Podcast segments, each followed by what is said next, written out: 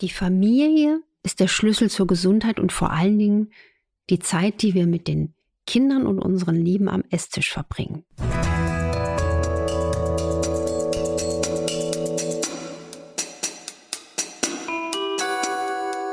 Dr. Anne Fleck, Gesundheit und Ernährung mit Brigitte Leben.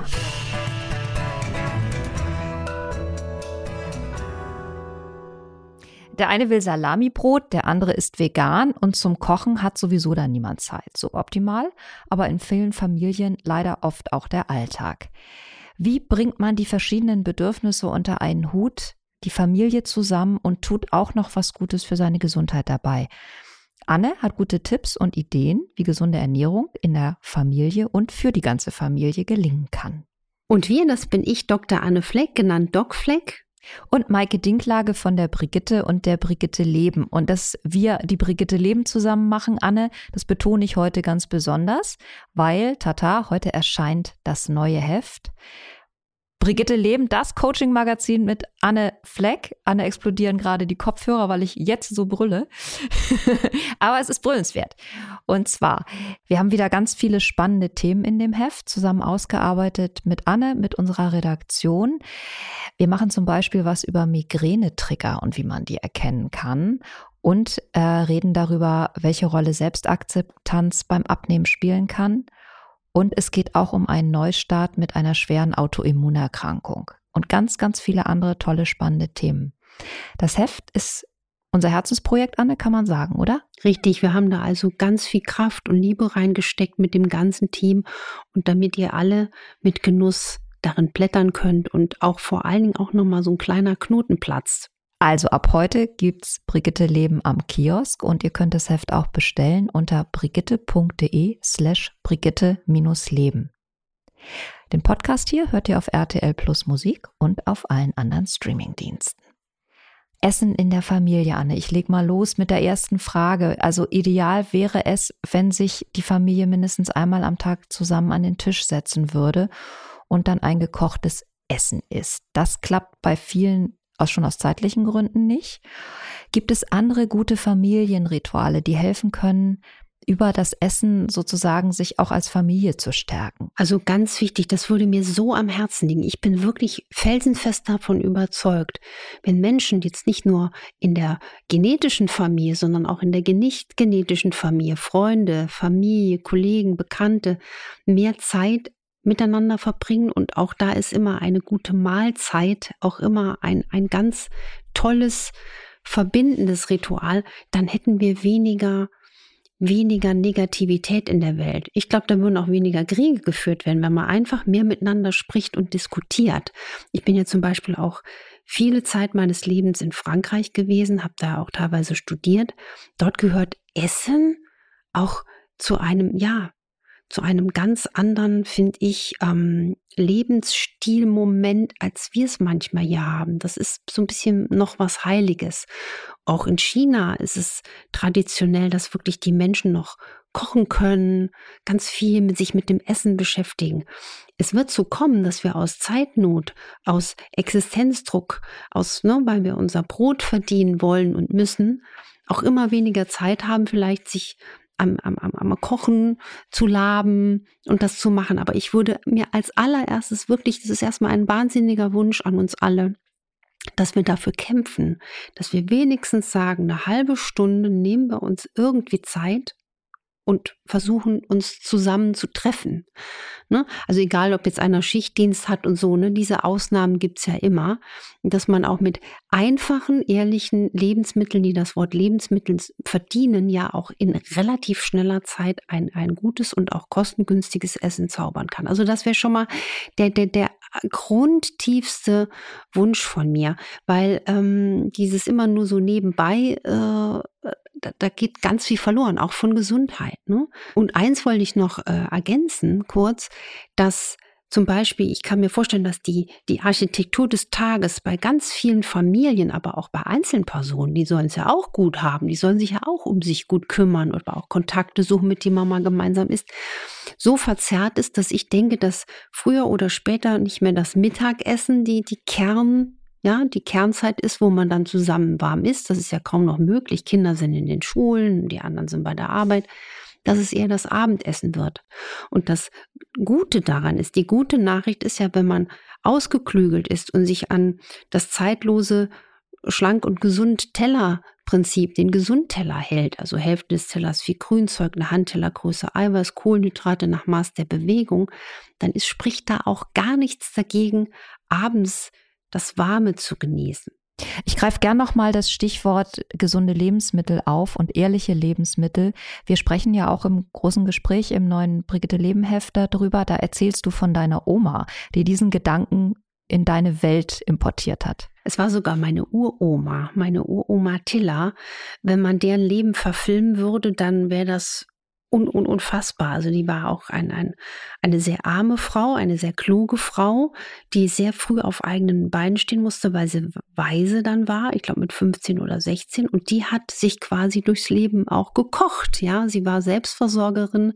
Es war bekannt, die Tilla kann gut kochen. Und die hat mich immer gelehrt, wie man mit ganz wenigen Dingen eigentlich unheimlich genügsam erfüllt und genießen kann. Also die war so eine Ora et labora Frau. Das war unfassbar, was sie eigentlich bis zu ihrem, bis zu ihrem Sterbemoment, sie ist einfach mitten quasi im Haushalt irgendwann umgefallen. Zwischen den Ende Kartoffeln. 80, ja, zwischen den Kartoffeln. Ähm, und, und die hat das so gelebt, ja.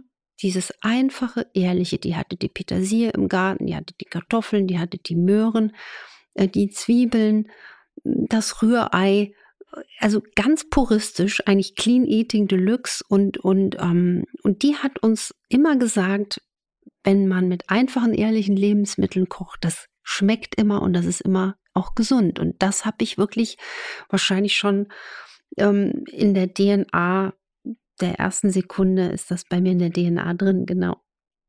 Heute stehen viele Eltern vor der Frage, wie sie damit umgehen, wenn ihre Kinder gerne Süßes essen wollen. Und es gibt ja Eltern, die sagen, wir schränken das von Anfang an ein. Also kleine Kinder sollen gar nicht erst lernen, wie Süßes schmeckt. Ist das ein guter Weg, um Kinder dauerhaft an gesündere Ernährung heranzuführen?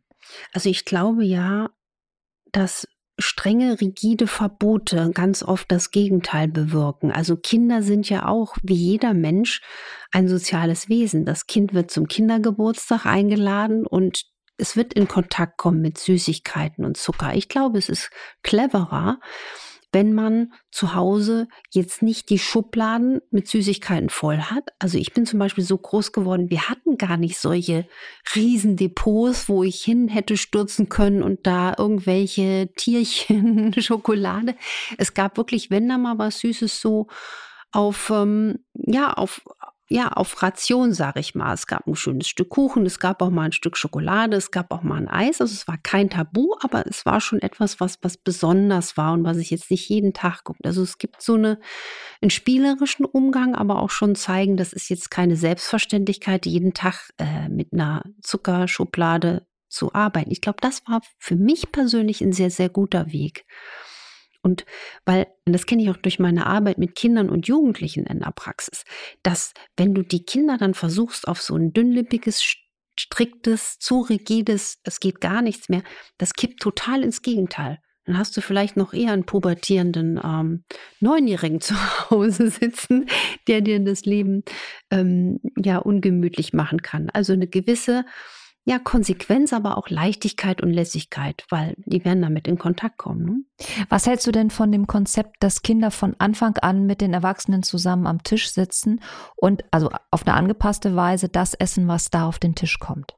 So bin ich groß geworden also ich meine mal allein aus der Logistik, ne, man kann ja nicht jetzt vielleicht für zehn Leute nochmal verschieden kochen. Klar, wenn du ein ganz kleines Kind bist, dann oder Kleinkinder bekommen noch natürlich nochmal was anderes. Aber bei mir zu Hause war es so, dass wenn wir dann quasi das Erwachsenenessen ähm, essen konnten, wurde natürlich auch in gewisser Weise liebevoll kindgerecht gewählt und gekocht, aber dann haben wir das gegessen. Und ich fand es eigentlich auch ganz toll, dass ich auch, wenn Erwachsene dann zu Gast waren oder Freunde der Familie, ich durfte dann auch relativ auch lang dabei sitzen, ne? wie so eine kleine, stille, respektvolle Maus am Tisch. Und fand das aber, habe mich dann gefreut, dass ich dabei sein durfte. Und irgendwann war natürlich dann doch die Zeit fortgeschritten. Aber da hätte ich dann auch nicht protestiert und gesagt, ähm, dass da schmeckt mir jetzt zu erwachsen. Ne? so kann ja auch sein. Ach, die Schocke und so. Ne? Also ja, ich weiß noch, es gab gern äh, überbackene Artischocken mit Knoblauch und viel Kräutern und bisschen Emmentaler gerieben. Klingt mal lecker. Ja, das war richtig, das ist richtig gut. Merke ich, müsste ich noch mal machen. Kann man ja wunderbar ähm, schnell vorbereiten. Viele Eltern wollen ja gerne darauf achten, dass ihre Kinder sich gesund ernähren, aber ab einem bestimmten Alter nervt das die Kinder dann auch und wird als Einmischung empfunden. Wo liegt denn für dich da der Mittelweg? Also wenn ich sehe, das geht da wirklich gerade den Bach ab, weil es ist nur Cola und Franzbrötchen. Ich will aber nicht dauernd sagen, komm, lass das mal, hier hast du eine überbackene Artischocke. Was kann ich da machen? Ich glaube, es wäre gut. Manchmal ist es ja dann auch für Eltern ganz schwierig, so der Prophet im eigenen Land. Ne? Dann gehen die Kinder schon aus natürlichem Autonomiebestreben in Protest. Da kann vielleicht wirklich mal hilfreich sein, einen Hausarzt einzuschalten, zu dem das Kind vielleicht auch schon guten Draht hat, oder der Kinderarzt, die Kinderärztin oder auch ein guter Freund der Familie, der Patenonkel. Ne? Also einfach. Als externe Instanz, der mhm. man eher zuhört äh, oder lieber zuhört als den eigenen Eltern. Richtig. Also ich kann mich nur mal an was erinnern. Das betrifft jetzt kein Kind und keinen Jugendlichen, sondern das war der Bruder einer ganz lieben Freundin. Der hatte wirklich, der, was der gegessen hat, das glaubt man nicht. Also verstörende Ernährungsprotokolle. nee, das, das, führt zu weit weg. Aber okay. alles, was man sich an ungesunder Ernährung in zehnfacher Ausführung an Snacks, an Süßkram, an Fastfood, an Pommes, an, an Burgern vorstellt, an Cola und, und Kette geraucht. Und er wurde wirklich immer dicker, übergewichtiger, kurzatmiger als junger Mann. Und die Schwester, auch eine Ärztin, kam nicht mehr an ihn ran. Und dann haben wir irgendwann mal gedacht, Mensch, oder dann haben die gesagt, Anne, kannst du mal mit dem reden? Und habe ich geschluckt und gesagt, was soll ich da sagen? Ne? Also wir waren auch noch gerade aus dem Studium raus.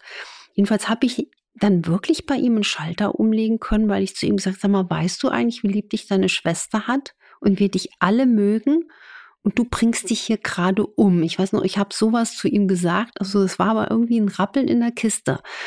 Ähm, der hat jetzt auch ähm, einen wirklich gesünderen Umgang zu sich und seinem Leben und hat auch eine ganz liebe Frau, die gut für ihn kocht. Also Gott sei Dank, ne? Aber wenn der jetzt zehn Jahre so weitergemacht hätte, der wäre ein Kandidat für einen Herzinfarkt gewesen. Also das meine ich halt. Nochmal einen anderen mit ins Boot nehmen. Das ist fast schon die Antwort auch, oder aber nicht die alleinige auf unsere nächste Frage, nämlich wenn ich eine Tochter habe oder einen Sohn, bei dem ich vermute, da könnte eine Essstörung sich anbahnen oder sich auch schon manifestieren.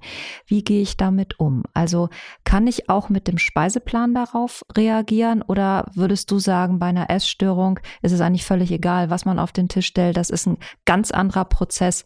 Da müsste man sofort versuchen, eine Beratung zu kriegen oder im besten Falle auch eine Psychotherapie.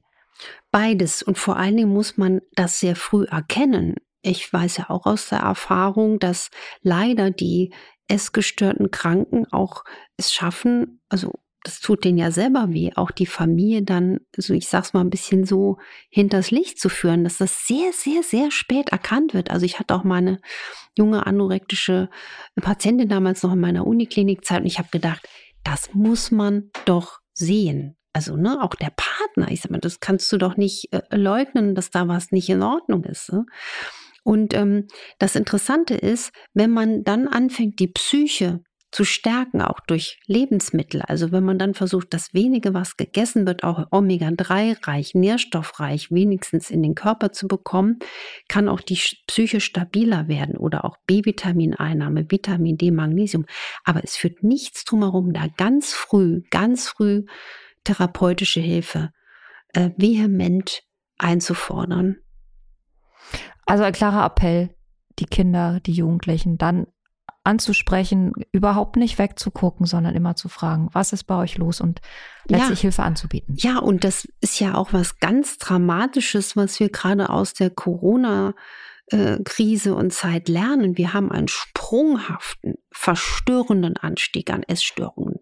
Also gerade auch neulich rief mich eine sehr liebe Freundin an, die sagte, du, unsere Älteste, die ist jetzt essgestört. Hätte ich nie gedacht, dass das dieses junge Mädchen betreffen würde. Und das ist ein Drama. Also da versuchen wir jetzt auch Lösungen zu finden, eben über Ernährungsberatung, aber auch über Psychotherapie. Die, das Mädchen ist auch ganz, ganz offen. Aber in dieser schlimmen Zeit, in der Corona-Zeit, wo auch Angst massiv gesamte Ordnungsgefüge zerstört hat, ist ja der Weg dieser Erkrankung, du kannst ja noch etwas kontrollieren, nämlich das Essen, wie so eine Art kleiner, ja, kleiner Fluchtweg. Wenn du nämlich nichts mehr kontrollieren kannst und in der Corona-Zeit wussten wir alle nicht, was los ist, dann ist auf einmal diese fürchterliche Denkweise, ich kontrolliere jetzt mit Zwang das, was ich esse, wie so eine Art, ich habe hier noch mein Leben im Griff. Und das muss man jetzt mit aller, mit aller Kraft ähm, ansehen, aushalten und Wege finden. Da ist auch die Gesundheitspolitik gefragt. Viele Jugendliche, sieht man ja gerade, entscheiden sich ab einem bestimmten Alter dafür, vegan zu leben. Das ist natürlich auch ziemlich schwierig, wenn man weiterhin gemeinsam kochen möchte. Nicht das Vegane an sich ist schwierig, sondern es unter einen Hut zu bringen mit vielleicht fleischhaltigeren Mahlzeiten, die andere Familienmitglieder bevorzugen. Wenn mir das jetzt meine Tochter, mein Sohn sagt, also ab jetzt lebe ich vegan, worauf muss ich achten? Also was sollte ich dann auf den Tisch bringen? Worauf muss ich gucken? Was braucht er dann oder sie? Ja, okay. Man muss, ich finde es immer ganz wichtig, dass man dann immer liebevoll im Dialog bleibt, das nicht irgendwie bewertet, sondern sagt, okay, aber dann wirklich guckt, dass eben nicht diese veganen zusatzstoffbelasteten Produkte auf dem Tisch landen. Also ne, das muss man ja auch sehen, dass im Supermarkt, was dann so im Regal ist oder auch gerade im Tiefkühlregal, dreh einfach mal das Etikett, ähm, dreh einfach mal das Lebensmittel um und liest das Etikett. Je länger das Etikett, umso nicht so wertvoll für die Gesundheit, sage ich jetzt mal vorsichtig. Und wenn dann Menschen sehr getreidelastig essen und dann veganen Käse oder Wurstersatz vornehmlich verzehren, das ist eben nicht gesund. Also da muss man auch eine Aufklärung machen. Vielleicht, wenn das jemand ist, der schon ein bisschen älter ist, kann man auch sagen, dass wir dich gut beraten lassen. Und ich würde auch mit dem Kinderarzt oder dem Hausarzt sprechen, können wir mal eine Mikronährstoffanalyse machen. Also wie sieht es mit der Nährstoffversorgung aus? Weil wir wissen, der Körper hält ja so viel aus. Erst wenn er zu 70 Prozent eingeschränkt ist teilweise, fängt er an zu bocken und zu zicken. Aber diese Mikronährstoffdefizite, die gehen ja oft spürbar an uns vorbei. Und plumps einfach out of the blue haben dann Leute eine Schilddrüsenunterfunktion und das könnte ja hier auch sein, weil das Selen fehlt oder das Jod fehlt vegane Lebensweise führt oft zu einem nicht erkannten Jodmangel. Das nur mal so. Also das wäre wichtig, jetzt nicht in Helikopterelternmodus anstreben, aber schon so gucken, kriege ich genug Nährstoffe an Bord und das heißt auch, man muss in Nahrungsergänzung investieren, in hochqualitativ Nahrungsergänzungsmittel. Ohne die geht es da absolut nicht. Also, da also muss vegan ist kein, kein Thema für einen irgendwie gestalteten Selbstversuch, sondern man muss einfach sich informieren vorab, wie man es richtig oder auch währenddessen, wie man es richtig macht. Na, ich möchte einfach Menschen davor bewahren, dass sie vielleicht mit 15 oder 16 denken, ach, ich mache das jetzt mal und dann auf einmal sich mit 50, 60 wundern, dass sie vielleicht einen starken Eiweißmangel haben, dass sie andauernd Herpes bekommen, weil sie nicht Lysin, ne? Lysin ist ja vornehmlich in tierischen Lebensmitteln, oder dass die Haare nicht so gut wachsen, weil auch da oft ein Eiweißmangel ist. Man kann es clever und gut machen, aber man muss sich halt, finde ich, mehr und mehr informieren. Aber allerdings, da muss ich auch sagen, die Jugend von heute ist teilweise auch nochmal ganz anders drauf als meine Generation. Ich sehe da schon bei vielen auch ein stärkeres Bewusstsein für den Körper. Und ich befürchte leider auch, dass das, was ich ja schon seit zehn Jahren gesagt habe, das Geld wird in den Kassen fehlen. Ja, ähm, es wird mehr und mehr kommen, dass wir uns um die Gesundheit kümmern müssen. Vielleicht ist in 20 Jahren, 30 Jahren sogar so, dass quasi die Kinder sich um die Eltern kümmern müssen, ähm, um, um deren Gesundheitskosten äh, oder auch was auch immer. Weil äh, ich frage mich immer, wie das alles finanziert werden soll. Ich, also wir spüren jetzt auch in der, in der Erstattung, die Kassen bezahlen immer weniger. Und was Innovatives wird quasi gar nicht erstattet. Und deswegen, und da sind wir jetzt wieder beim Thema Nahrungsergänzung, wird ja auch nicht erstattet. Ne? Also da muss man ein bisschen, bisschen dranbleiben. Deswegen machen wir diesen Podcast, deswegen machen wir auch das Heft Brigitte Leben und deswegen sitzt Anne auch donnerstags immer ab 14 Uhr bei RTL in der Sendung Punkt 12 und beantwortet auch weitere Fragen. Nächste Woche wird es hier nochmal um das Gewicht gehen, Anne. Ich glaube, das ist ein Thema, was immer sehr viele Leute auch interessiert. Jedenfalls entnehmen wir das euren Zuschriften. Wir erkunden nämlich das richtige Mindset bei Gewichtsproblemen. Also, was geht eigentlich in unserem Kopf ab, wenn wir uns mit unserem Körper beschäftigen und auch überlegen, wie wir ein paar Kilos loswerden können. Wir freuen uns jetzt schon auf die Folge. Wir freuen uns riesig und ich wünsche allen, die zugehört haben, auch vielleicht den Menschen, die alleine leben, sucht die menschliche Gemeinschaft. Wir Menschen wollen auch immer zu Menschen und macht euch von mir aus einfach nur eine kleine, schnelle, warme Suppe und esst in Gemeinschaft. Das macht das Leben und die Welt irgendwie doch schöner. In diesem Sinne. Macht was draus. Tschüss.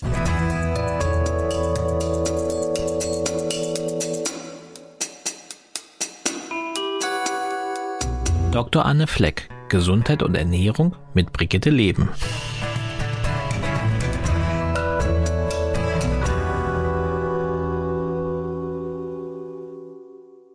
Dieser Podcast ist eine Produktion der Audio Alliance.